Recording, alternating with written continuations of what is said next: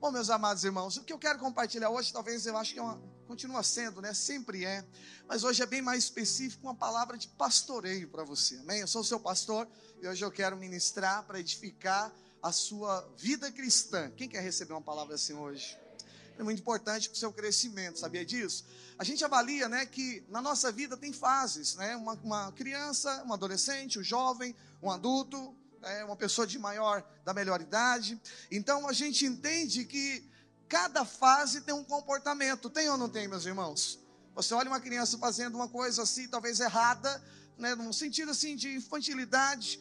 É bonito de se ver a inocência de uma criança fazendo algo, é ou não é? Você vê e fala que bonitinho, comeu macarrão, sujou tudo aqui. Mas se se tornou agora um adolescente ou um adulto comendo macarrão, sujando tudo, é bonitinho? Então ficou bonitinho, bonitinho para a idade. Então nós vamos amadurecendo, e quando a gente amadurece, o nosso comportamento também vai mudando, sim ou não?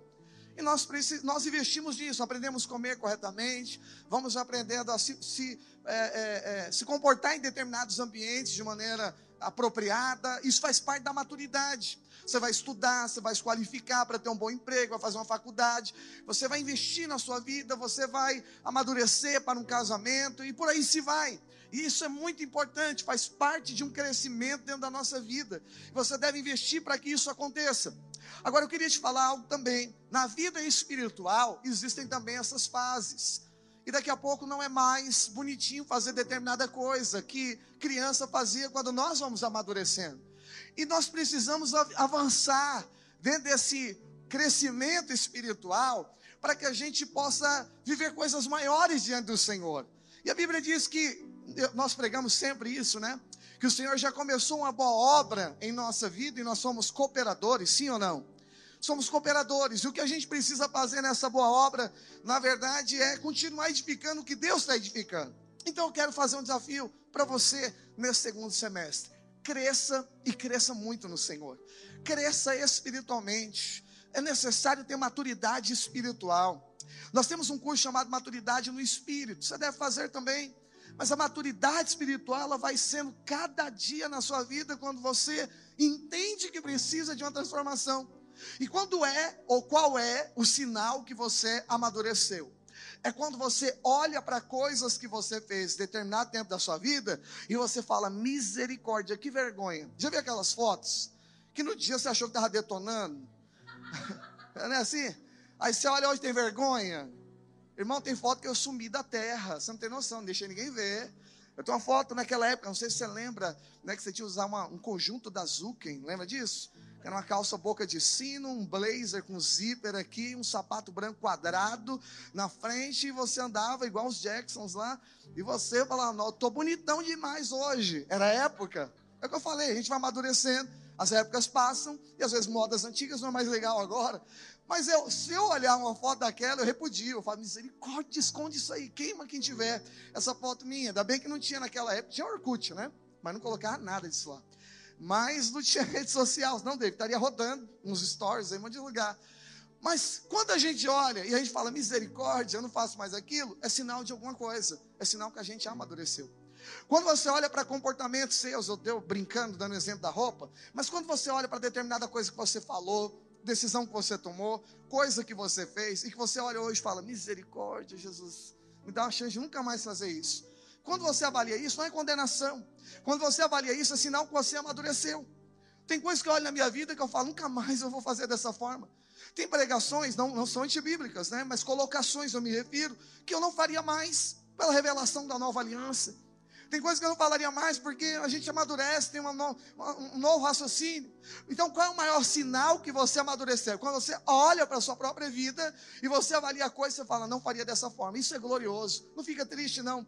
É sinal que você amadureceu. Sabe as coisas que a gente está fazendo hoje, algumas delas? A gente vai chegar um tempo na nossa vida que nós vamos olhar de novo para trás e a gente vai falar, André, assim, misericórdia, em 2022 eu fiz isso. Que vergonha.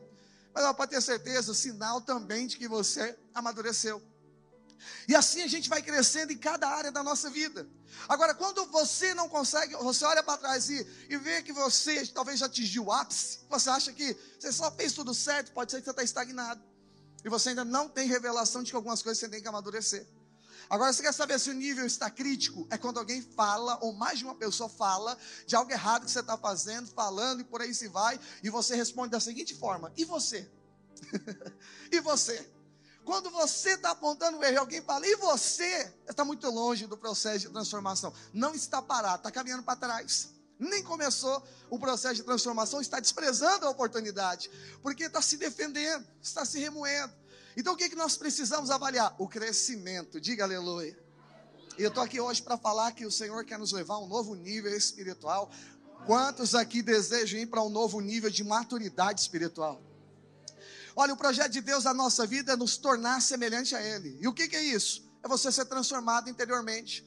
O maior milagre do cristianismo, além de tirar de um inferno e nos levar para o céu, é a regeneração. O que, que é isso? É o ser humano nascer de novo. O seu interior você ser transformado. Manias do homem que nenhum de nós temos poder natural de mudar. Deus mudar de repente dentro da gente, através do querer e do realizar do Senhor. E você acordar mudado, sabe por quê? Porque a natureza de Deus foi colocada dentro da sua, isso é um milagre. Sabia disso? Você se tornou uma nova criatura, quem está em Cristo, nova criatura é. As coisas velhas se passaram e tudo se fez novo. E sabe até quando vai esse processo? Não é até o dia da conversão e do batismo. É todos os dias, a cada dia a gente vai a, a, olhando, avançando e olhando para trás, falando que vergonha, eu era daquele jeito. Você vai crescendo de novo, falando: olha, como eu, como eu amadureci, quantas coisas eu deixei de fazer, eu fui mudando, mudando. Você está crescendo. O mundo fala evoluindo. Nós chamamos de transformação. Você está sendo parecido cada dia mais com a mente de Cristo, está se tornando mais parecido com Deus. Eu queria te dar uma orientação: invista nisso. Se você quer um lugar, vai investir na sua faculdade, seu trabalho, invista em tudo a seu favor, mas principalmente invista na sua vida espiritual. Invista no seu crescimento espiritual, amadureça espiritualmente. Isso vai te fazer muito bem. Isso vai te colocar no centro da vontade de Deus. Isso vai fazer coisas não serem tardadas na sua vida, coisas que Deus quer te dar, acrescentar, coisas que já eram para ter chegado na sua vida, elas chegarão com a sua maturidade espiritual. Paulo disse que nós devemos sair do leite e nós avançarmos para um alimento mais sólido. E hoje eu quero propor para você um alimento mais sólido. Eu sinto que Deus quer nos levar para um passo maior, como gente, como igreja, como corpo de Cristo. É chegado ao tempo de nós firmarmos raízes para processos maiores da nossa vida. E hoje eu quero te dar tesouros espirituais, para que você cresça cada dia mais. Como diz Paulo, cresçamos em tudo. Esse é o objetivo do corpo que é a igreja, corpo de Cristo. Então, nós precisamos olhar para a nossa vida e falar: Deus, eu, eu quero investir nisso. Então, esse semestre eu quero desafiar você. Começou agora, segundo semestre. Invista na sua vida espiritual. Cresça mais, creia mais, ore mais, busque mais, ame mais. Seja mais cheio da palavra de Deus, mais cheio do Espírito Santo. Salve mais almas, transforme mais pessoas. Construa um relacionamento mais íntimo, mais profundo com o Senhor. Eu tenho pedido para Deus, Deus, eu quero amar mais, eu quero amar mais as pessoas, amar mais ao Senhor, eu quero derramar mais, eu quero ter mais revelação do seu amor, eu quero aperfeiçoamento dos dons espirituais que o Senhor tem me dado, eu quero, eu quero crescer mais, eu quero que a nossa igreja cresça, eu quero que a minha família cresça. Quero ser o melhor marido, quero ser o melhor pai para meus filhos, eu quero avançar em Deus. Você está entendendo o que eu estou pregando? Eu estou dizendo é fazer um curso para melhorar a minha melhor versão. Eu não tenho nenhuma melhor versão. Todas as minhas versões são as piores. Eu quero a versão de Cristo sobre a minha vida. Se resta é papo de coach. Você não tem que melhorar nada, você tem que ser transformado. Bíblia diz que nós devemos morrer para a velha natureza, não melhorar a velha natureza. Você vai ressuscitar um problema na sua vida. O que nós devemos fazer é o seguinte: é morrer para a natureza humana, de nós. Não tem nenhum, bem nenhum para se aproveitar. Por isso que Deus colocou a natureza dele em nós. Sabe o que Deus fez? A Bíblia diz que aquele que se uniu ao Senhor se tornou um só espírito com ele. Deus misturou o, o, o espírito dele com o nosso espírito e transformou uma perfeita unidade. Então, o que você está sentindo agora dentro de você, nesse exato momento, é a presença de Deus. Cada um dentro de um nível aqui, mas todos nós podemos sentir porque Ele reside dentro de nós. Você já percebeu que aqui a gente não ora dizendo, Deus, nós adentramos a Sua presença, nós te convidamos aqui. Por quê? Porque Ele já mora dentro da gente. Nós só oramos falando, Senhor, faça-nos perceber o Senhor que habita dentro de nós. O Senhor não habita dentro desse prédio, mas aqui está cheio de Deus, porque você está cheio de Deus aqui dentro. Sacou? Então o que, que eu devo perceber na minha vida? Esse crescimento eu devo investir para que eu cresça. E eu queria te falar das maiores verdades espirituais. É o porquê que você existe. Você não está aqui porque a igreja é legal e você foi no arraiar. Pode ser que isso foi coincidência. Mas você está aqui porque Deus escolheu você. João 15, 16 diz: Não foi você que não foi vós que escolhestes a mim, antes eu que vos escolhi. Que coisa louca. Antes, no passado, na eternidade passada, isso é um mistério muito profundo. Eternidade passada, Deus já havia escolhido você. O Deus que sempre existiu já havia escolhido você, ainda que você nem o conhecesse, ele já havia escolhido você e designado para alguma coisa. Você já era de Deus, o diabo te roubou de Deus, Jesus te comprou de volta de Deus, então você é duas vezes de Deus. Mas Deus é tão gentil que te deixa ainda você escolher se você quer de fato voltar. E quando você fala assim, então eu quero ser todo do Senhor, aí Deus fala, agora você é três vezes mesmo, então. eu quero ser todas as vezes do Senhor, diga aleluia. Mas aqui desejo você sempre e cada dia mais e mais e mais e mais de Deus. Então, para isso, Deus te colocou na igreja. Amém? O que é igreja, pastor? A igreja é o corpo de Cristo. Eu queria usar apenas uma terminologia de igreja, uma simbologia, que Paulo classifica para a igreja. Quando você lê a Bíblia, você vai ver chamando a igreja de um relacionamento, como de um casamento. E nesse casamento a igreja é a noiva. Portanto, primeiro que Paulo diz que a igreja é uma noiva. Acorda quem está dormindo e diga noiva. Vai entender nada, mas pode falar noiva. Deixa bem doidão, irmão. Quem mandou dormir aí? Então, primeiro a igreja é uma noiva. Só que Paulo também chama a igreja de um corpo. Não é verdade? Além de um corpo, chama de uma lavoura. Além de uma lavoura, Paulo chama a igreja de um edifício. Diga para o irmão que está do seu lado: você é difícil. Fala para ele: muito difícil, cara. Ninguém te suporta. Brincadeira. Suportamos em amor, né, David? Mas que é difícil, é, irmão. Eu sou pastor, sei que eu estou falando. Mas olhe para cá. Brincadeira à parte. Além de um edifício, a Bíblia diz que você também, que a igreja é, olha para cá, que a igreja é, a igreja é uma grande casa. Diga uma grande casa. Ei, pastor, cada uma delas, o que, que significa? Vamos lá, no casamento, a igreja é a noiva. Na lavoura, né, que, desculpa, no corpo, Jesus é o cabeça e nós somos os membros, amém? Uns dos outros. Por isso que quando você bate o dedo do pé, o corpo inteiro sente. Por quê? Porque o pé faz parte do corpo. Você é um membro, talvez você seja a mão, mas a mão vai sentir a dor que está lá. Por isso que a gente não fica batendo nos outros aqui. Por quê? Porque, irmão, se você bater no dedo do seu pé, o corpo não vai sentir. Pastor Antônio, eu bato mesmo em todo mundo que entrar na minha frente, eu faço o que for, porque eu não sinto nada. Se você não sente nada, é porque você não é do corpo. Porque se você é do corpo, você não vai fazer algo que vai doer. Você gosta de bater a ponta da. Não sei se sua cama é igual a minha. A minha tem um, né, uma proteção de um plástico que tem embaixo, assim, da quina do box, que aquilo é bom para rasgar unha, dedo. E não tem dor maior do que bater o seu dedinho ali, na é verdade. Você já cai na cama, você ora, tá bom, para de doer, já doeu muito, mas doer a dor, não. Tem mais. Tá bom, já doeu três segundos. Calma, nem começou. o coração dispara. Você sente aqui, a dor é ou não é, meu amado irmão? Vai lá no profundo espírito aqui, ó. Aí você respira aí vê aquele refrigério falso, assim, só para ver se a dor vai, mas ela está lá ainda te segurando. Mas por que o corpo todo sentiu? Porque faz parte do corpo, sim ou não? Se você faz mal aos seus irmãos e não te dói, fala para o irmão que está do seu lado, é que você não é do corpo. Mas aqui dói, né, irmão? Dói ver um irmão maltratando, dói ver alguma coisa acontecendo, dói ver uma necessidade dos nossos irmãos, é ou não é? Quando você está com frio, você coloca uma meia, dá uma aliviada, não dá? O que, que a meia, o que, que o pé tem a ver? Entendeu? Tem a ver que ele é do corpo. Quando você aquece ele, todo o teu corpo é aquecido. Olha que coisa interessante. Fala para o irmão que está do seu lado, você é membro desse corpo. Fala assim, eu amo você, irmão. Fala assim, você me aquece. então olhe para cá, por favor. Então, a Bíblia então chama de corpo a igreja. Então, no corpo, o que, que nós somos? Diga assim: membros. Na lavoura, pastor, quem a gente é? Na lavoura, nós somos o trigo, diga amém.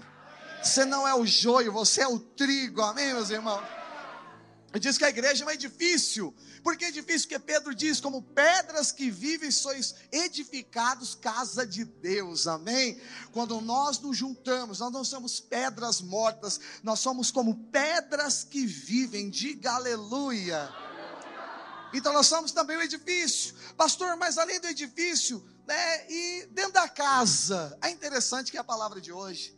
A Bíblia diz também que a igreja é uma grande casa, e nessa grande casa, ele diz que existem muitos vasos. Olha que interessante. Então, dentro da casa, quem você é? Diga, eu sou um vaso. Aí você vai entender porque os crentes chamou de vaso. Ó, oh, glória, a irmã falou ali. Né? Por que isso é um vaso? E isso é importante você saber. Eu quero ler o texto. 2 Timóteo, capítulo 2, versículo 20, diz a palavra do Senhor assim: Ora, numa grande casa não há somente utensílios de ouro e de prata, há também de madeira e de barro, alguns para honra e outros, porém, para desonra. Preste atenção, Paulo está usando uma metáfora aqui que ele não se refere apenas a, a pessoas, mas também a grupo de pessoas. E aqui a grande questão não é a importância do utensílio, porque aqui tem vários: madeira, prata, ouro, barro e por aí se vai. Mas está dizendo a respeito de um utensílio. E ele diz que uns é para honra e outros para desonra. Vamos imaginar, na época judaica, por exemplo, na, na, na, não havia assim tapawares como existe hoje. Então se usava vasos de barro para tudo que você imaginar. Então, se você queria colocar joias muito caras, colocar dentro de um jarro de barro.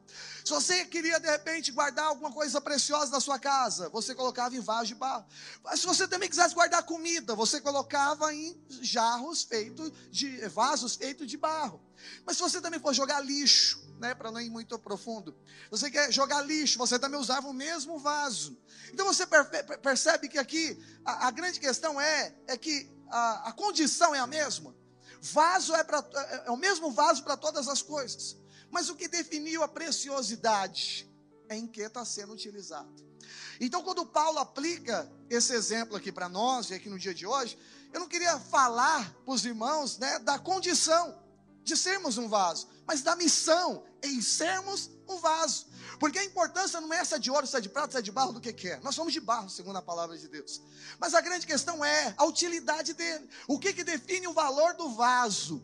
É a utilidade, o que está sendo colocado, é o valor que está sendo colocado dentro dele. E quando Deus nos chama de um utensílio, de um vaso, de um recipiente, tem um objetivo, porque nós fomos criados para algo, diga assim comigo: conter Deus. Então eu quero te falar, Paulo está dizendo aqui: fazer o vaso, o Senhor é o ler, ele faz. Mas o uso, quem define é você. O uso, quem define vai ser você. O que, que você vai colocar dentro dele? Para que, que vai servir? Essa parte é nossa. Você pode colocar coisas muito valiosas lá dentro, ou coisas que não têm valor nenhum.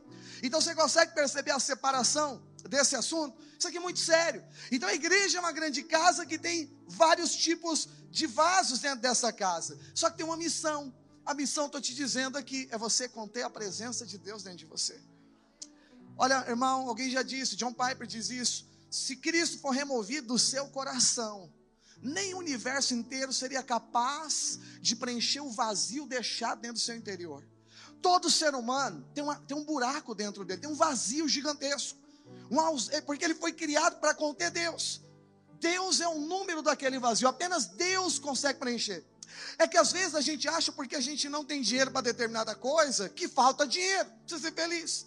Mas quem tem dinheiro vai achar que não é dinheiro, é relacionamento. Ele tenta um relacionamento. Depois ele vê que não era isso. E eles ficam o homem caminhando em busca da felicidade. Ó, lê Eclesiastes capítulo 8. Salomão foi um dos homens mais, mais ricos de toda a história bíblica. E ele diz algo muito profundo. Ele falou: tudo que desejou a sua alma fazer, ele não privou de nada. E ele puxa a lista. O cara tem mais de 1.500 mulheres. Ele experimentou todos os prazeres sem imaginar dessa vida. Lá ele diz: Eu experimentei, eu me dei o vinho. Ele buscar o prazer na bebida. Ele deu volta em tudo que você imaginar que o ser humano possa é, experimentar para querer preencher. E sabe qual foi a conclusão dele? Foi correr atrás do vento, ou seja, não encontrou nada. Então eu não preciso esperar chegar no ápice para descobrir que aquilo não é um ápice. Por quê? Eclesiastes 3:11, se eu não me engano, ele diz o seguinte: que ele colocou a eternidade, 3,15, que ele colocou a eternidade dentro do coração do homem, ainda que ele não percebesse. Todo ser humano tem um senso de eternidade dentro dele, ou seja, uma fome por Deus. E ele não sabe. Por isso você tem que pregar o evangelho para falar: ó, o que você tem de vazio, eu tenho como preencher a presença de Deus em você. É Jesus. Porque, diga comigo, somos um vaso. Qual é o propósito? Conter a presença de Deus. Deus dentro de você. Então você não está na igreja para comprar um apartamento. Você até pode comprar, desejo, você compre vários apartamentos, mas se você está aqui na igreja para cumprir o propósito de Deus na sua vida, e aqui é só mais uma parte desse propósito, que é junto com o corpo de Cristo, nós nos enchemos da presença do Senhor. nós sermos destruídos na palavra do Senhor, nós congregarmos, nós nos alimentarmos na vida que vem no corpo. Então preste atenção, meus amados irmãos. Esse é o processo de Deus. Você contém a presença do Senhor em você. Então, você recebeu o que pessoas buscam a vida inteira e não sabem onde procurar. Fala para quem está do seu lado: Deus habita em você. Quando estão entendendo o que eu estou dizendo aqui, diga amém. E aqui vem a palavra de hoje. Paulo, então, ele está dizendo aqui a Timóteo, dizendo: olha, dentro da casa, dessa grande casa que é a igreja, tem vários vasos. Só que quem vai definir a importância, entre aqui a minha aplicação, quem vai definir, ó Timóteo, a importância é você. Para que, que você vai usar esse vaso? Eu estou aqui para falar como seu pastor hoje. Eu quero ser um instrumento nas mãos do Senhor. Eu estou aqui para orientar você a fazer a mesma coisa. Seja alguém extremamente útil nas mãos do Senhor nessa terra. Querido, nós só temos uma vida. A Bíblia diz que está ordenado a um homem morrer uma só vez. Você não vai voltar. Você vai ressuscitar e morar com Cristo. Está ordenado aos homens morrer uma só vez, depois disso é juízo, não é reencarnação. Está escrito em Hebreus. E o que, que a gente vai fazer depois dessa vida? Nós só temos ela. Eu já estou chegando aos 40 anos, considero na metade da vida. Se meu propósito acabar antes, é menos da metade. Se Jesus voltar antes, é menos ainda. O que, que eu vou fazer com a minha oportunidade única de vida? Eu digo para você o mesmo. Aproveita nesse tempo para cumprir o propósito do Senhor. Eu quero ser útil nas mãos de Deus. Eu quero falar o mesmo para você. Você não foi chamado para somar na estatística de evangélicos de 60 milhões, acho que já é, no Brasil. Você, você não é um índice. Você faz parte de um propósito de Deus. Você não é um número. Você é uma pessoa escolhida para Deus cumprir o propósito dele sobre a sua vida. Qual é esse propósito? A vida de Deus. Você receber da presença da vida de Deus dentro do seu interior. Esse é o maior prêmio, essa é a maior riqueza que qualquer homem pode receber. O Deus todo glorioso, todo poderoso, de uma maneira sobrenatural e espiritual, residir dentro de você. Diga aleluia. Diga para esse irmão que está do seu lado, fala, cara, você não é estatística. Diga assim, você faz parte de um propósito de Deus. 2 Coríntios capítulo 5, 14, eu quero te lembrar disso, diz a palavra de Deus, está projetado aqui também. Pois o amor de Cristo nos constrange, julgando nós isso, vamos julgar algo aqui agora. Um morreu por todos, logo, logo todos morreram. Ele, quem é ele? Diga, Jesus. Ele morreu por todos, para os que vivem. Quem é que vive aqui? Levanta a mão. É a gente aqui, ok? Então ele morreu por você, para os que vivem, não vivam mais para quem? si mesmo. Para você não viver para você mesmo, eu não viver para mim mesmo. Antes, para aquele que por eles morreu e ressuscitou. Permita dizer o evangelho para você. Você não está aqui para melhorar de vida. A Bíblia diz que Jesus te deu uma vida nova, aquela não tinha mais jeito. E nós estamos aqui para desenvolver a vida de Deus dentro de nós. Esse é o novo estilo de vida. A velha natureza passou, todas as coisas se fizeram novas sobre a sua vida. Amém, igreja? Então preste atenção nesse contexto. O que é o Evangelho? O Evangelho não é viver do meu jeito. O Evangelho é viver segundo os padrões da palavra de Deus. Eu tenho que pregar isso aqui para você, porque nós vamos morar no céu. E durante esse tempo, no mínimo, nós temos que tornar parecidos com Jesus. Tem muita coisa boa que Deus quer fazer dentro de você. Dois cultos atrás, o que, que eu preguei aqui? Sobre Jim Carrey, lembra disso? Aquele filme todo poderoso. Ele era Deus, ele deu sim para todo mundo que fez um pedido de oração.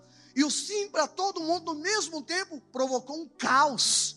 Eu disse para os irmãos na ocasião aqui no culto que o equilíbrio do propósito de Deus é Deus fazer do jeito dele, mas no tempo dele também. E isso dá um equilíbrio na nossa vida. Então o evangelho é a mesma coisa. O evangelho é fazer o que você quer fazer. Existe um princípio, existe um padrão de vida. Nós viemos do mundo todo torto. E a gente está aqui para se parecer com o Senhor Jesus Cristo. Diga amém. Então, qual é o novo estilo de vida aqui? O novo estilo de vida é o seguinte: nós morremos para a nossa vida antiga, hoje nós temos um dono. 1 Pedro 2,9 diz que você é uma propriedade exclusiva do Senhor. Alguém te comprou, você agora é dele. E aí, qual é, qual é a mensagem da nova aliança para nós? Nós não vamos mais viver para a gente, nós vamos viver por aquele que nos comprou novamente. Diga para quem está do seu lado: fala, querido, você não foi chamado para viver para você mesmo. Fala para ele: você já fez isso tantos anos, não deu nada certo, cara. Quantos concordam comigo aqui? Fez isso a vida inteira. Por isso um dia você teve que se encontrar com Jesus que não deu certo. Mas agora o evangelho não é fazer minha vontade, é fazer a vontade de Deus. E não tem nada mais glorioso do que fazer a vontade de Deus. E eu, como seu pastor, estou aqui para te ensinar. Minha missão é ensinar você os caminhos do Senhor. É você crescer em maturidade, você fazer vontade do Senhor. Vai ter coisa que eu vou querer fazer que não é o que Deus quer, e eu tenho que abrir mão da minha vontade para fazer o que Deus deseja. Porque a palavra é de Deus, não é minha palavra, não é até onde eu gosto, até onde é vontade do Senhor sobre a minha vida. Isso é glorioso, isso traz equilíbrio para a sua vida, isso traz vida de Deus. Preste atenção: os caminhos do Senhor são melhores do que os nossos. Você crê nisso? Os caminhos de Deus são melhores do que os nossos. A Bíblia diz que a vontade desse mundo ela é passageira. Lá em 1 João 2, 7 ou 17, se não me engano. O mundo passa e com ele as suas vontades. Mas aquele que faz a vontade de Deus permanece para sempre duas vontades. A do, do, mundo é passageira, vem agora e daqui a pouco acaba, passa. Mas a de Deus é um prazer que nunca mais vai acabar. Essa é a vontade de Deus. Vou falar dela mais à frente. Então, quantos aqui querem entrar na usina de transformação que é o propósito do Senhor? Diga aleluia. Então, hoje, eu queria apenas fazer seis citações aqui para você, para você ir embora debaixo desse princípio, que nos tornam um vaso útil nas mãos do Senhor. Eu quero usar o que Paulo disse a Timóteo, dentro desse contexto. Eu creio que como igreja nós precisamos aprender isso. Você está pronto para isso? Você quer isso mesmo, hein, irmão? Então vamos lá. 2 Timóteo, capítulo 2, versículo 21. Paulo diz a Timóteo o seguinte: coloca para nós, hein, meu amado irmão. Assim, pois, se alguém a si mesmo se purificar destes erros, que eu já vou citar para você, será utensílio para, diga, honra. Se será para honra, ele está sendo até o momento para quê? Desonra. Está sendo utilizado de maneira errada. Termina dizendo o seguinte: santificado e útil ao seu possuidor. Pera lá, quem é um vaso aqui? Levanta a mão. Vaso tem dono, amém?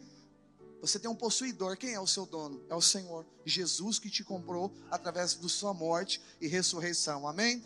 Útil ao seu possuidor, estando preparado para toda boa obra. Eu quero isso para a minha vida. Eu não sei você. Mas eu quero, quero estar preparado para toda boa obra de Deus. O que Deus quiser fazer na terra. Eu quero que Ele conte, conte comigo. Eu quero servi-lo. Eu quero dar tudo que eu tenho. Eu quero fazer tudo que eu puder fazer para honrar aquele que fez tudo que eu nunca poderia fazer por mim quer morrer e me tirar de um inferno e me levar para morar no céu. Quem quer também isso aqui, diga amém. Quero viver para Ele. Paulo está dizendo aqui, então, se nós fazermos isso, seremos vaso, vaso útil na mão do Senhor. Sabe de uma coisa? Há uma voz no céu, sabia? Uma convocação. Deus está procurando gente para usar na terra. Isaías capítulo 6, Gleide, você vai ouvir Isaías ouvindo uma conversa do céu. E qual era a conversa da trindade falando? Eles diziam o seguinte: a quem enviaremos? Em que enviaremos nós? Olha que, que interessante isso. O desejo do céu sempre é o seguinte: Deus quer usar gente na terra para expressá-lo, para representá-lo aqui na terra. Dentro dessa igreja tem quantos aqui? Só para ver. Online tem também? Todos nós aqui, Senhor. Eis-nos aqui. Amém, meus amados irmãos? Então, Paulo aqui traça alguns princípios que eu acho importante nós também comentarmos aqui. Uh, e o primeiro deles eu quero te dar aqui esses conselhos que eu acho que vai te acrescentar demais. E eu queria que você compartilhasse na célula nessa semana também, amém? Eu quero ser um vaso útil porque é ruim demais nós sermos inúteis. É ruim demais viver uma vida sem sentido, é ou não é?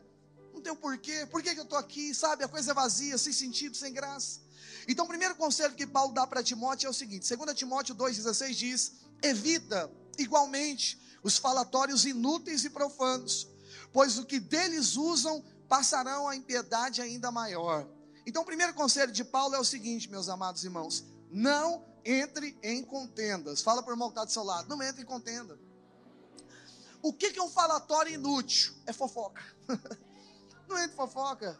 Isso aí tem em todo lugar, mas tem bastante dentro da igreja. Então, eu quero dizer para você, mas é normal, porque aqui tem muita gente se relacionando, é normal. Dentro de casa é fofocar de que lá, né? Lá na rua. Mas dentro da igreja normal tem. Então aqui é lugar de transformação. Posso ouvir um amém? amém. Normal. Mas nós estamos aqui para viver e vencer. Diga aleluia. Então, qual é a primeira verdade espiritual que Paulo está ensinando a Timóteo? Falatório inútil. Eu sei que vai além dessas contendas que eu estou te falando e tantas outras coisas. Mas eu queria usar primeiro essa. Você quer crescer espiritualmente? Pega esse conselho. Nem tudo você precisa saber. Nem tudo você precisa estar envolvido. Você tem que estar envolvido no que te convém. Eu sou pastor e eu não preciso saber de tudo. Você saber disso? Eu preciso saber do que de fato é importante que eu saiba. E tem algumas coisas que nem chegam a mim. E se não chega, eu estou em paz diante de Deus, porque ou Deus vai dar discernimento, ou vai chegar. E quando chega, eu tenho que assumir, eu tenho que resolver, eu tenho que é, assimilar o problema e, e, e depender de Deus para resolver o problema. Mas pega esse conselho que eu vou te dar. Não fica mexerincando a vida de ninguém. Você não precisa saber de nada que não tem a ver com a sua vida. A Bíblia diz isso claramente para nós não entrarmos em nenhum tipo de falatório inútil. O primeiro conselho de Paulo é justamente isso. Diga para o irmão que está do seu lado: o que você precisa saber da minha vida, você vai saber. Mas o que você não precisa saber, não se preocupe em saber. Posso ouvir um amém? Isso é falatório inútil. Sabe, irmãos, às vezes não tem nada para falar. Vou falar que a luz está queimada. Duas luzes, agora está a terceira ali, da igreja queimada. Deixa eu te falar, faça parte da solução, não faça parte do problema. Já tem um terço de anjo que caiu do céu para dar problema na terra. Fala para o irmão que está do seu lado, soma não, irmão. Já está uma crise danada. Então preste atenção. Nós somos chamados a fazer parte da solução. Quando Deus construiu a terra, Satanás caiu e virou um caos na terra. Deus não falou, ô oh, Satanás, você acabou com tudo aqui dentro. Deus não glorifica o caos. O Senhor diz, haja luz. Vamos resolver o problema? Deixa eu falar algo para você. Você faz parte da solução. Ninguém está ignorando que está ruim aqui, não. Fala, vamos viver remendado. Não é isso que nós estamos ensinando aqui. Mas nós estamos ensinando o seguinte: vamos resolver o problema? O que pode ser feito para resolver o problema, para melhorar a situação? Diga para quem está do seu lado: eu sou parte da solução. Se você tem intimidade com ele, bate na mão dele assim, diga assim: conta comigo. Posso ouvir um amém? Contar para resolver, não contar para aumentar o problema. Já basta os problemas que existem. Então, deixa eu ensinar para você aqui. Um vaso útil na mão do Senhor. Está usando a sua língua, a sua boca, justamente para abençoar, para construir, para edificar, para coisas maiores acontecerem, para falar com graça, para liberar a favor de Deus. Jamais para desconstruir o que Cristo está construindo. Isso, é insano. Então, Paulo está dizendo a Timóteo para nós fazermos isso. Eu posso dar uma dica aqui de pastor para os irmãos? Primeira coisa é o seguinte: um dia que alguém for te contar sobre a vida de alguém, você está percebendo que é, primeiro de tudo é o seguinte, né? Você pergunta para ele: peraí, irmão, estou vendo onde vai cair isso. E eu queria já dizer algo para você. Você está contando para eu te ajudar? É, é para você me ajudar. Ou você está contando para que eu seja, na verdade, conivente com o que você está fazendo e eu tenha mais um dentro do meu grupo? E aí o que, que você faz com a pessoa? Fala, olha, depois você falar, eu vou ter que resolver a situação para te ajudar, porque eu te amo. Então, quando alguém for falar alguma coisa da vida de alguém para você, você fala, eu vou te ajudar. Você tem três dias para contar para a pessoa que te fez o problema. Vamos imaginar que né, eu tenho um problema com o André. E aí eu conto para o Edson, Edson, eu quero te falar o seguinte, o André aí, ah, esse irmão, dá licença, só toca violão, é uma coisa chata, isso, aquilo. E aí o Edson fala assim, não, acho melhor dizer que eu sei resolver com ele. Não, eu só estou desabafando com você. Não, então você tem que desabafar com o André. mas deixa eu te ensinar, quando alguém chegar, eu estou brincando com o exemplo com o André aqui, mas você sempre dá o prazo para alguém. Você quer acabar com qualquer tipo de fofoca, burburinho, você faz isso. Fala, irmão, você eu te dar três dias aí para você procurar o irmão lá. Procura lá, resolve com ele. Conta para ele que você não está legal, né? E você desabafa o seu coração, é normal. Às vezes pode estar tá certo, ele precisa ouvir isso também, ou ele está errado, não tem problema, vai lá falar com ele. Então, se a pessoa você deu três dias, ela não fez isso, daqui três dias você liga para ela, fala assim: Eu estou ligando para te ajudar de novo. Eu vou falar para o André que você tem algo para falar. Você não conta o que, que é, lógico, né, irmão? Você vai falar, André, é o seguinte, ó, o Ezequiel tem, o Edson vai procurar o André e fala, ó, Ezequiel tem algo para falar para você, acho que ele está um pouco triste, mas ele vai te procurar para te falar. Certamente, pode ter certeza disso, certamente, né, ele vai ter que ligar imediatamente, porque ele quer contar a versão dele. Vai que Vai que alguém contou de maneira errada aqui para o André o que eu estava sentindo, né? Sabe que o Edson contou do meu jeito? Certamente essa pessoa vai lá procurar para resolver. É normal nós termos conflitos uns com os outros. E o que você tem que fazer? Você tem que resolver o problema. Então é melhor você fazer isso. Ah, não, pastor, eu estou ali porque eu não sei porque todo mundo me procura. Ó, se todo mundo te procura, você está resolvendo você está fazendo parte do problema. É verdade isso. Por que, que te procuram? Para resolver ou para porque sabe que você é um campo minado aí? Então eu creio que é para resolver, diga aleluia. É para resolver. Então o que, que você faz? Usa esse padrão. Porque vou te falar, irmão, você vai se meter no rolo maior ainda. Daqui um dia, vamos imaginar que a, a minha, o meu problema era eu que tinha com o André. Mas vamos imaginar, eu não falei com o André. Eu não falei. O Edson sabia disso, que eu contei para o Edson. Mas o Edson não contou. Olha quem vai rodar na história agora, é o Edson. Porque vai chegar numa ceia aqui que eu vou estar muito emocionado. E eu vou procurar o irmão André e falar: Irmão André, eu odiava você tocando violão. Eu vou, vou, pedir perdão pro irmão André. E o irmão André falou assim: nem sabia, mas amém. É brincadeira, eu adoro o irmão tocando, amém? Estou só dando exemplo. E eu falo, amém, irmão, não tenho nada contra você também. Eu falei, aí eu vou e falo a seguinte frase: ai, eu me arrependo até o dia que eu falei com o irmão Edson que eu tinha um problema com você. Irmão, pode ter certeza, a partir daquele momento ele não vai lembrar nem da ceia, nem de mim. Uma voz vai assim: Edson, Edson, Edson, no ouvido do André. Peraí, o Edson sabia que ele falou mal de mim e né? Não me contou. A Edson, o Edson está do outro lado chorando, para lá e para cá. O Edson estava na minha casa ontem. Ele disse que tinha uma aliança comigo. E o Ezequiel contou, que não gostou de ouvir. O Edson nem me contou. Ah, Edson. E o cálice está virando aqui, quebra o cálice, que agora dá mais para tomar ceia. Engraçado, o irmão ajudante da fofoca era o Edson. Sobrou para você, Edson, agora. E agora está eu e o André aqui revoltado com o Edson, a gente amigão de novo. Agora temos um novo inimigo, o Edson. Vem aqui, vamos falar mal do Edson. Você está entendendo como que é a esparrela? Então você precisa tomar muito cuidado. Se chegar, você tem que resolver. Quando alguém vira e fala, pastor, eu preciso te contar algo, mas você tem que prometer que vai contar para ninguém. Eu falo, então não conta.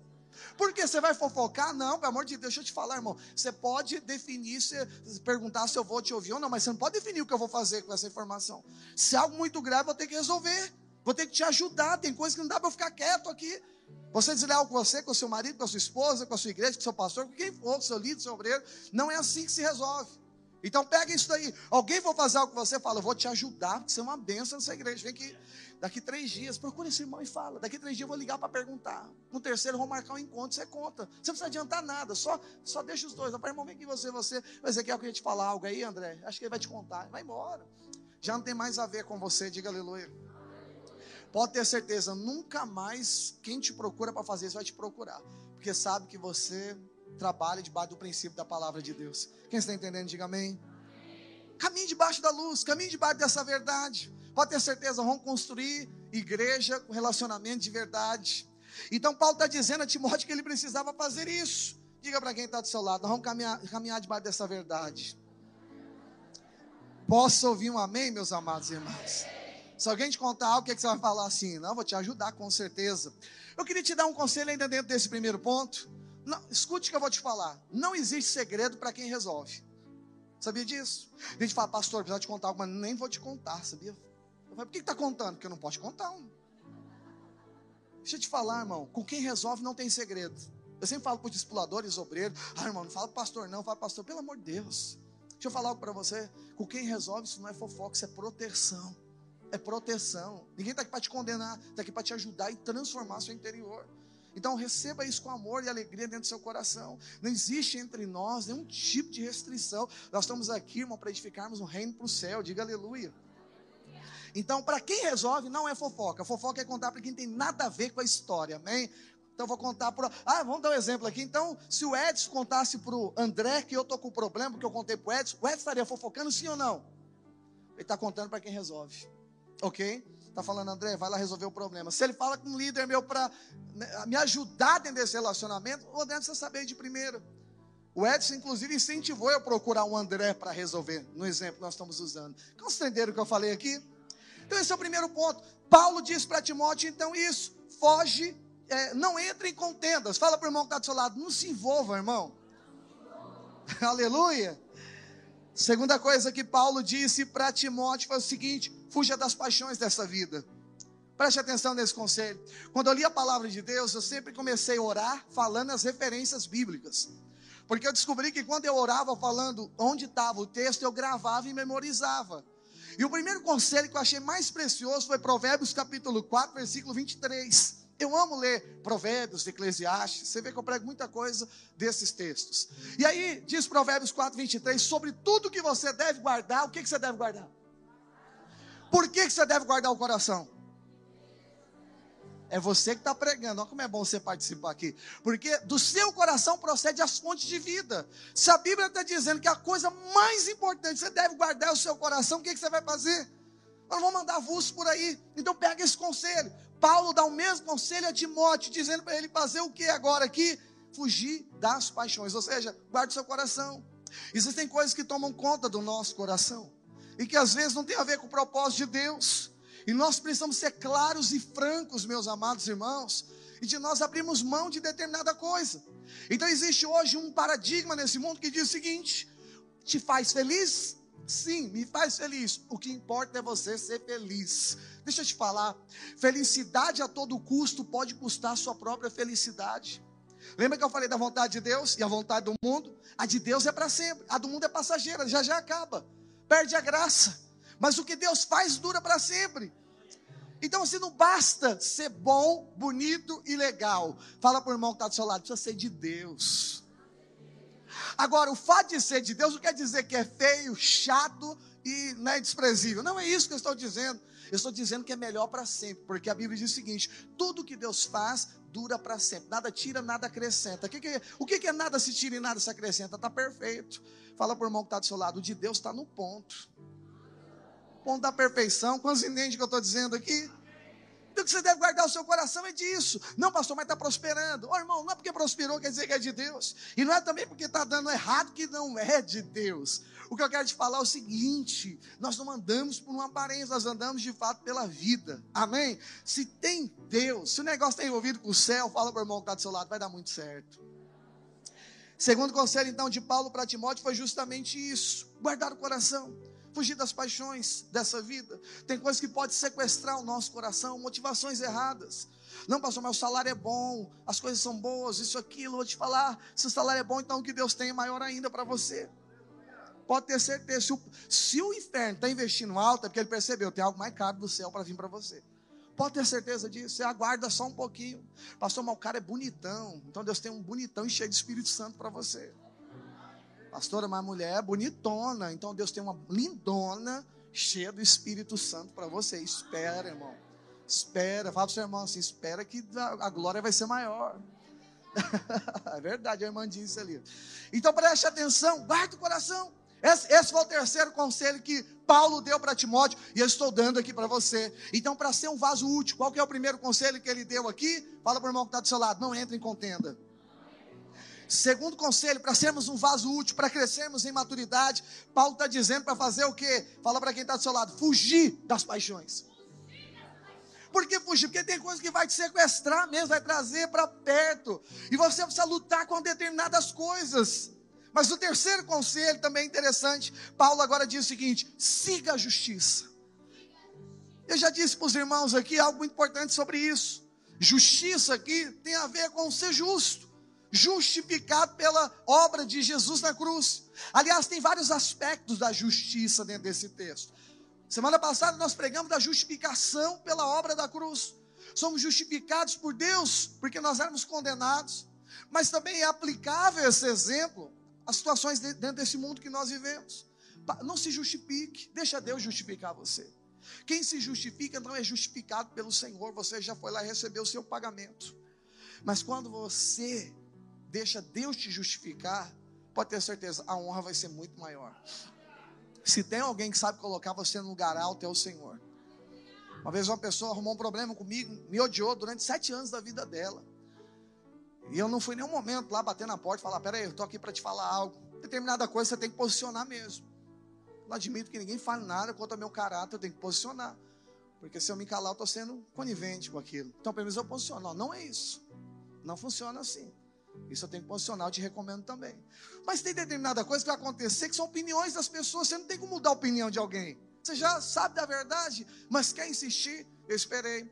Três anos passaram, a pessoa mandou uma mensagem no ano novo. Eu falei, aleluia, arrependimento. Quando eu abri, a pessoa amaldiçoou eu, meu pai, minha mãe, minha família. Eu falei, não, tá, ainda não é hora não. E aí passando muito tempo, sete anos, uma pessoa pegou meu livro sobre ciclo e leu. E aí me procurou, mandou um áudio gigantesco, um texto gigantesco pedindo perdão, dizendo que realmente tudo a pessoa estava equivocada, errado, pediu perdão, que admira, que me segue, obrigado, fez a melhor coisa na minha vida, tal, isso, aquilo. Eu nunca guardei nenhum tipo de mágoa. Aliás, eu amo essa pessoa até hoje. Mas assim, o que eu achei interessante é que eu não falei nada. Deus foi e fez tudo. Fala para quem está do seu lado, não se justifique. Deus vai justificar você. Você não precisa fazer nada, não precisa se levantar contra ninguém, não precisa ameaçar ninguém, não precisa postar nada na internet, não precisa dar indireta, não precisa fazer nada. Pastor, e nem colocar um nome na macumba, principalmente. e amaldiçoar, pastor, pode? Pelo amor de Deus, nós fomos chamados para abençoar as pessoas, amém? Amaldiçoar ninguém, não, pelo amor de Deus. Você vai abençoar a vida dessa pessoa, sabe por quê? Porque quem se levanta contra você já está em perigo, segundo a palavra de Deus. Quando você vê Jesus mandando você orar pelos seus inimigos, você acha que é para quê? Para você ser bonzinho? Não, irmão, você não entende o que é graça de Deus, não. É porque você é tão guardado pelo Senhor que quem se levanta contra você volta por sete caminhos. Como Jesus não quer que maldade nenhuma venha contra ninguém, o Pai Nosso aprende a orar pelos seus inimigos. Eles estão em perigo, não por causa de você, mas porque os que levantam com você têm problema. Isso é uma verdade. Por isso você tem que orar, eles estão precisando da sua oração. Não é que você é bonzinho, não, é que eles estão em perigo. Quem entendeu, diga amém. Não oramos, Deus vai colocar doença nenhuma, não tem a ver com Deus, tem a ver com o próprio erro da pessoa, amém? A bondade de Deus, Deus está dizendo: hora que eu vou lá socorrer, é isso que você tem que fazer, diga aleluia. Então Paulo diz para Timóteo: segue a justiça. Seja alguém justo. Vamos, vamos avançar para outro nível isso aqui. Seja alguém honesto. Seja alguém honesto. Você não quer mais estar na igreja? Seja honesto. Não quero mais estar na igreja por causa de tal e tal motivo. Não era bom você sair, não. Quero que você saia. Não vai ser fácil você sair, não, que eu não vou deixar sair fácil, não. Entendeu? Mas seja honesto. Ah, pastor, e vamos pensar então em outra hipótese aqui. Às vezes eu pego os irmãos e falo, irmão, você está legal? Estou bem, estou bem. Está bem? Estou bem, estou bem, estou bem. E não está bem, não está nada bem. Então fala para quem está do seu lado, seja sempre justo. Diga, seja sempre honesto. Não precisamos esconder nada de ninguém, nós vamos mostrar a força que nós não temos. Nós estamos aqui porque nós precisamos ajudar uns aos outros. Diga aleluia. Terceiro, quarto conselho, nós já estamos acabando aqui. Quarto conselho que Paulo deu para Timóteo. Quantos aqui querem ser um vaso útil na mão do Senhor? Diga amém. Deixa a palavra para transformar nosso interior. Amém. Ele diz o seguinte: aumenta a sua fé. Eu quero fazer desafio para a igreja de Interlagos. Aumenta a sua fé. Pastor, o que é aumentar a minha fé? Fé é algo dinâmico. Você pode ter uma fé tamanho do grão de mostarda, tem proporção. Jesus está ensinando isso. Menor que ela seja, você faz coisas gigantescas, mas você pode crescer em fé. Eu quero fazer o mesmo desafio para você aqui hoje. Cresça em fé, cresça em dependência do Senhor. Pastor, defina melhor isso. Eu vou definir para você. Sabe o que é fé? É confiar no Senhor. E sabe o que é incredulidade? É quando você confia no seu próprio braço. Jeremias capítulo 17 diz algo bem interessante. Coloca lá para nós, por favor, a respeito dessa confiança. Você precisa andar em fé. E eu estou aqui desafiando para que você cresça para um novo nível de fé. Quantos querem crescer em fé? Diga amém. Preste atenção, a Bíblia diz o seguinte: assim diz o Senhor, e é importante você entender esse texto aqui. Maldito é o homem que confia. Todo mundo acha que esse texto significa eu sou maldito quando eu confio no irmão Renato. Não é, não é isso. Como é que você pode ser maldito confiar em irmãos que nós temos aliança? Não tem nada a ver. Esse homem é nós mesmos. Eu sou maldito se eu confiar em mim mesmo, ou seja, eu perco minha bênção confiando no meu braço. É só você ler o texto inteiro. Vamos ler junto? Que faz da sua carne mortal o quê? O seu braço. Ele está dizendo o seguinte: se eu não fizer, ninguém faz, nem Deus. Eu faço porque eu sou abençoado, porque eu faço do meu jeito, por causa da minha força. É confiar no seu braço, na sua força. Faz do braço mortal, ah, faz a carne mortal o seu braço e aparta o seu coração do Senhor. Qual a consequência de uma incredulidade? Versículo posterior diz, versículo 6, coloque para nós, irmão. Porque será como o que, meus irmãos? Arbusto solitário no deserto. E não, vamos pegar cada parte aqui. O que é um arbusto solitário no deserto? É uma árvore bonita no deserto. Mas não serve para nada. É apenas solitário. É uma beleza sem sentido. Lembra que o vaso tem que ser útil. Quando é que o vaso é útil? É quando a confiança está no Senhor. Você sabe o que, que faz um arbusto no deserto? É, a flor é até bonita, que de fevereiro até agosto está tá, tá florido mas só serve para esconder insetos. Tem sentido e propósito nenhum. Porque não tem ninguém no deserto para se esconder debaixo de uma sombra de um arbusto no deserto. Você foi criado para outro objetivo. A Bíblia diz que além disso é solitário. Quem assim vive sozinho. que mais? Não verá quando vier o bem. Deus abençoa o solitário. Deus abençoa até os incrédulos. O sol nasce para todos. Sabe o que acontece? Quando Deus abençoa, ele nem vê que Deus fez. Sabe alguém que está sendo abençoado e ele fala assim, é mais do que obrigação fazer essas coisas. Deus está guardando, protegendo, mas não vê nada disso, porque não vê bondade de Deus. Deus até manda, mas o coração está tão ruim que nem vê bondade de Deus. Entendeu o que eu estou dizendo? O que mais aqui, pastor? Morará nos lugares secos do deserto, na terra salgada e inabitável. Fala para o irmão que está do seu lado, tem nada a ver com a gente.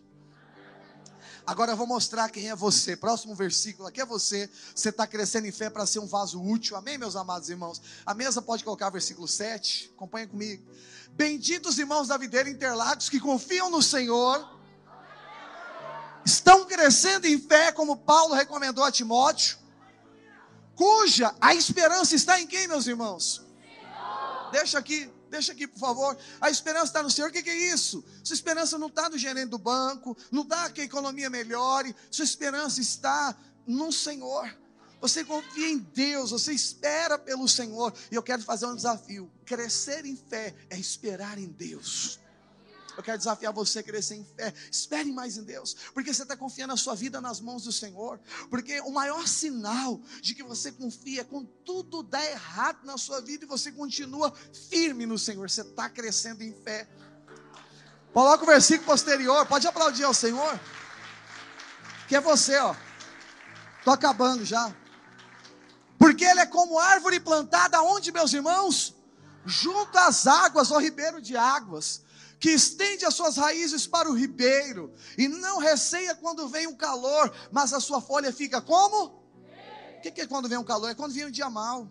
Você não muda. A pessoa toda vez continua o mesmo rosto. Fala assim, irmão, eu sei do problema que você está atravessando na sua vida, mas eu vejo tão feliz. Você entra num prédio feliz, vai para a célula feliz, participa de tudo da igreja. Eu sei que a sua vida não é fácil, mas por que isso? Sabe por que isso? Espera no Senhor.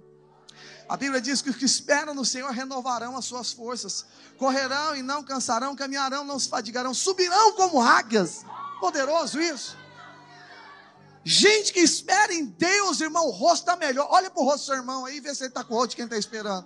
Mas sorri, irmão, sorri agora aí, pelo amor de Deus. Está esperando em Deus? Quem espera em Deus pode estar tá passando pelo abismo que for, continua confiante. Olha o resto do texto, vamos continuar lendo aqui mas a sua folha fica verde. Agora olha isso aqui, ó. No ano da sequidão, é no mês? Às vezes dura um ano determinada luta na nossa vida. É o ano de sequidão. Meu Deus do céu, pastor. Não é uma não é um problema de um mês ou de uma pessoa ou de outra, uma situação dentro do casamento. Não. Aqui é um ano de sequidão. Diz a Bíblia que durante o ano inteiro de guerra, por causa da graça, não se perturba aleluia, e tem o maior sinal: nem deixa de dar fruto, aleluia. Você está crescendo em fé aqui hoje, aleluia. Não vai perceber quando vem um ano mal, o tempo mal, não vai interromper a sua frutificação que é interromper a frutificação? Você continua frutificando, se tornando cada dia mais parecido com o Senhor. As lutas não têm poder de parar você de mudar seu comportamento. Tem pessoas que mudam a vida inteira, muda todas as coisas por causa de um problema, de uma situação. Mas a Bíblia está dizendo aqui: pode ser o pior dos problemas, mas você está crescendo em fé. Isso não altera o rumo da sua vida. O cara está lá, a pessoa está lá, está aguardando, o Senhor está esperando no Senhor, já já vai acontecer, pode ter certeza. Timóteo, é tempo de você crescer em fé, foi o que Paulo falou para ele. Eu já estou falando aqui para a videira Interlagos. Deus está nos chamando para nós esperarmos mais no Senhor. Espera um pouco mais no Senhor, aprenda a esperar em Deus. E é tão bom quando os arrimos somem, quando nós não temos mais onde nós nos segurarmos, porque só resta uma coisa: esperarmos em Deus quando as possibilidades aparecem diante de nós, quando as coisas vão sumindo do nosso meio, só há uma esperança. Nós somos treinados em confiar no Senhor. Posso ouvir um aleluia? Quando você não souber dar os, o próximo passo, pode ter certeza, ou o mar abre, ou você vai andar sobre essas águas, mas uma coisa é certa: Deus vai te levar para um novo nível de maturidade. Diga aleluia. Quinta e penúltima coisa, fique de pé, os irmãos do louvor já podem subir. Isso aqui é interessante que Paulo também diz a Timóteo. Então, depois de crescer em fé, Paulo agora diz para Timóteo fazer a penúltima coisa: Timóteo, busque a paz. O que, que nós precisamos fazer a partir desse semestre aqui? Fala para o irmão que está do seu lado, vamos buscar paz. Gente madura busca paz, você sabia disso? E eu sempre digo que paz tem de diversos lados na nossa vida, você sabia disso? Tem paz que é paz do mundo. Vou te dar um exemplo. Jesus falou: Eu vos deixo a minha paz, a minha paz vos dou. Não vou lá dou como o mundo a dá. Então, pera lá, tem paz de Cristo e tem paz do mundo. É pecado ter paz no mundo? Não. Vamos definir paz no mundo? É morar num, num, condomínio fechado, é morar numa cidade segura. Paz no mundo é você ter um lugar bom para você tirar suas férias. Paz no mundo é você ter um carro que te protege. Paz no mundo é você ter um lugar normal. Isso não é errado de se ter, não pode ser objetivo de vida. É uma paz no mundo. Paz no mundo é ausência de guerra. Paz no mundo é todo mundo te tratando bem. É ou não é, meus irmãos? Não é errado termos essas coisas como consequência na nossa vida. Mas também existe outra paz que é a paz de Cristo. Paulo disse em Filipenses 4, verso 6 e diante, que a paz de Cristo excede o, tudo aquilo que a gente possa entender. Tem coisas que não tem explicação, Lucas. Tem coisas que a matemática não vai fechar. E como é que você vai ter paz? Aí entra a paz de Cristo. Ela sobrepõe a explicação natural. Isso significa uma paz que excede todo entendimento. Entendeu? Tem uma paz de Cristo. Tem paz de Deus, tem uma série de paz. Mas tem uma paz que eu quero te ensinar, que é uma paz que depende de você. É boa também. Eu acho que os quatro universos da paz você devia colocar para dentro da sua vida. Essa aqui é interessante. Então Paulo está dizendo para Timóteo: busque a paz. Então vamos lá, gente, olha para cá. Paz tem que ser buscada. Sabia disso? Quer ter paz, tem que buscar paz. Paz vai vir. Paz vai vir. Entenda o que eu quero dizer no contexto que eu estou pregando aqui, tá?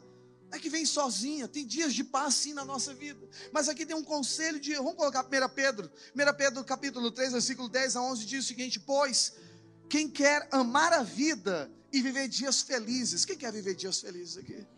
Há um segredo simples, irmão. Para viver dias felizes precisa só fazer algo. Refreie a língua do mal. Que coisa interessante. Se nós guardarmos a nossa língua, se nós ficarmos quietos, preste atenção, nós já vamos ter paz na nossa vida. Diga aleluia. Agora imagina se você orar, o que pode acontecer na sua vida. Se do seu silêncio a bênção já vem sobre você, imagine quando você fala segundo os oráculos, segundo a palavra, o conhecimento de Deus sobre a sua vida. E aí diz o seguinte: refreia sua língua do mal, evite que os seus lábios falem dolosamente. Versículo 11, para encerrar, coloca para nós. Aparta-se do mal, pratique o que é bom. Você quer conselho para ter paz, ok? E aí ele diz algo no final: busque a paz e faça o quê? Empenha-se para alcançá-la. Agora é você. Tem paz que você tem que se empenhar para ter. Tem paz que você tem que buscar. Vou te dar um exemplo. Está morando mal, sua casa está tudo mofo, o negócio está ruim, você está perdendo a sua alegria, você não tem felicidade, seus filhos não têm onde estudar. Só que para você pode aluguel, estou dando um exemplo simples aqui. Você pode aplicar no seu, na sua mansão lá de onde você morar. Só que não está legal, seu filho não está bem, você está triste com isso, você não está feliz. Mas com 300 reais a mais você alugaria um lugar melhor. Estou dando um exemplo só para você, não vai na minha conta não. O que, que significaria paz para você? 300 reais a mais. Está entendendo o que eu estou falando? Aí você fala, não, não pode gastar mais, que eu sou alguém regrado. Só compro 300 reais de McDonald's, mas 300 para morar melhor, não. Fique onde você está e coma McDonald's. Mas se você quer ter paz, Invista. Pastor, meu carro quebra, quebra câmbio, quebra motor. Eu sei o que é Já tive dois que quebrou câmbio, quebrou motor. Esse, graças a Deus, é restituição. E já vou trocar para continuar sendo restituição. em nome de Jesus. Mas preste atenção, né? Pastor, não aguento mais isso. O que você deve fazer? Compra um carro novo. você ia gastar de mecânico, você gasta de parcela. Mas pelo menos você vai ter paz, porque é ruim você com o filho com o carro quebrado na marginal do outro lado da, da pista. Entendeu? Você não poder viajar com sua família, que você viaja mais tenso. Será que volta? Será que chega? Fala para o seu irmão, busque a paz. Estou usando exemplo simples, eu sei que nem todos estão dentro desse exemplo. Mas preste atenção, eu estou só dando para ficar claro o exemplo. Pega o exemplo só. Então tem coisas que você tem que investir para você ter paz na sua vida. A sua esposa, às vezes está lá, cuide da sua esposa, cuide do seu marido. Invista nela. Pastor, mas é 300 reais fazer o cabelo lá. É melhor dar 300 lá e ter paz. Pastor, mas o senhor disse, na vida financeira, vou gastar 300. É melhor perder a paz financeira do que a paz conjugal. Brincadeira, dá para você ter paz de todos os lados. Diga aleluia. Invista para ter paz. Diga aleluia, igreja. Então os irmãos entendem que tem paz que que você pode fazer. Tem paz, se você guardar a sua palavra, vai dar paz para você, paz para os irmãos que estão do seu lado, paz para dentro da sua casa. Então, irmão, receba a paz de Deus, receba a paz do mundo, receba a paz através dos seus posicionamentos corretos e deixa a paz que excede todo entendimento também.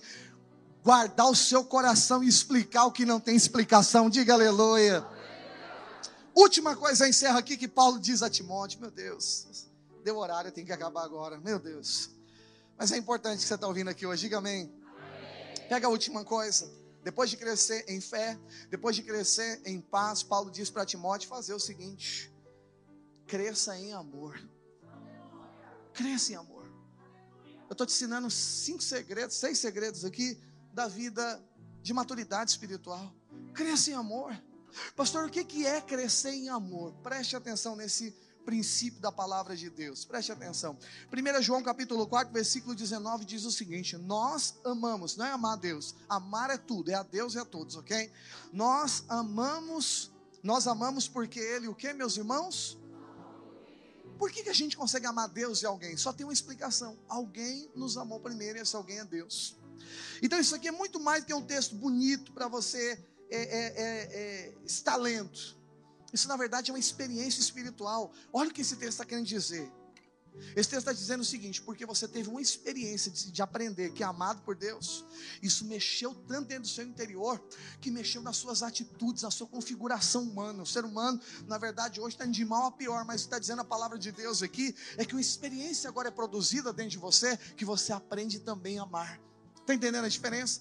Então, quando é que você ama? Primeiro, diga comigo, é quando eu descubro, descubro que eu sou amado. O que que o amor de Deus produziu em você? Vamos resumir uma palavra, uma, trans, uma frase, uma transformação interior. Isso é poderoso. Pessoas que entendem que são amadas pelo Senhor, elas estão dentro do processo de transformação. O vaso está se tornando útil nas mãos do Senhor. Quantos aqui querem ser um vaso útil na mão do Senhor? Esse amor de Deus começa a lançar fora, como nós cantamos, lança fora o medo. Esse amor começa a transformar o seu interior. Esse amor começa a você ensinar você também a amar as outras pessoas. Eu quero crescer em amor nesse segundo semestre. Quantos querem crescer em amor?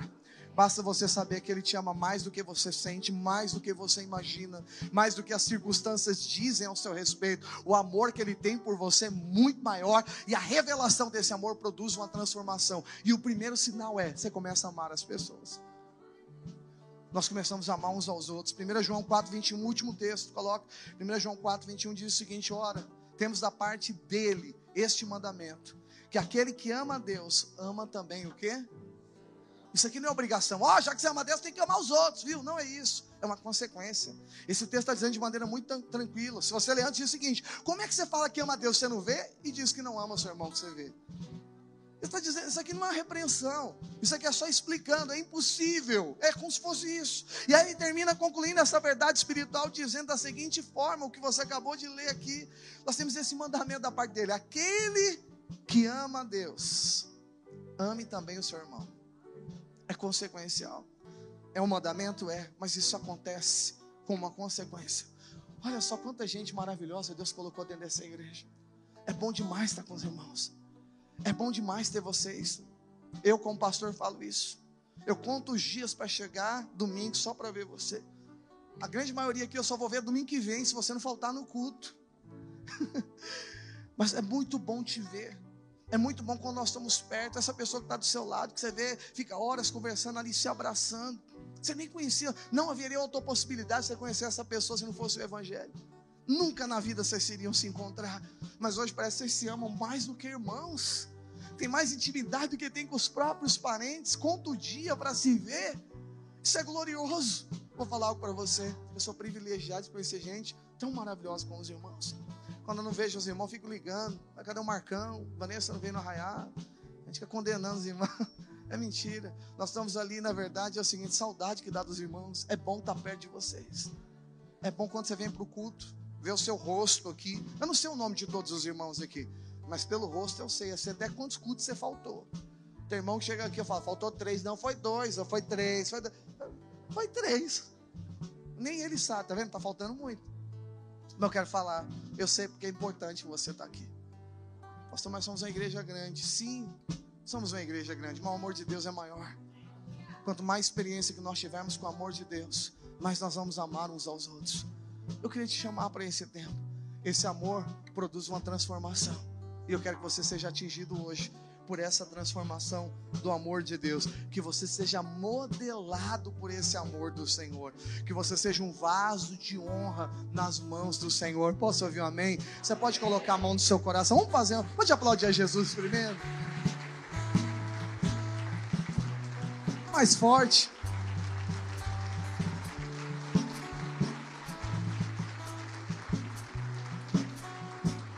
Coisa poderosa, irmão. Que o Senhor dê revelação dessa palavra para o seu coração. Preste atenção, porque Ele te amou primeiro. Agora nós podemos amar uns aos outros. Eu quero que essa transformação daquele que é amado pelo Senhor tome conta do seu coração. Nós não estamos aqui por causa de uma religião, nós estamos aqui por causa de um propósito. E o propósito é nos tornarmos um vaso útil nas mãos do Senhor. Quem quer isso aqui hoje? Põe uma mão no seu coração se você quer isso. Levante a sua mão direita. Vamos repetir uma oração juntos aqui hoje. Diga assim: Senhor, eu estou aqui hoje, não para um compromisso religioso, mas eu estou aqui hoje porque eu quero crescer em maturidade. Eu não quero estar entre contendas. Eu quero fugir das paixões dessa vida. Eu quero seguir a justiça. Eu quero aumentar a minha fé. Eu quero buscar a paz. Eu quero crescer em amor. Porque eu quero me tornar um vaso útil nas suas mãos. E é por isso que a partir de hoje eu quero acelerar o processo de transformação. Eu quero entrar na maturidade espiritual. Eu quero crescer espiritualmente. Eu quero te conhecer ainda mais. E eu quero ter uma experiência profunda com seu amor. Porque o Senhor me amou primeiro. E eu quero que esse amor transforme a minha natureza. Quantos desejam isso? Diga aleluia.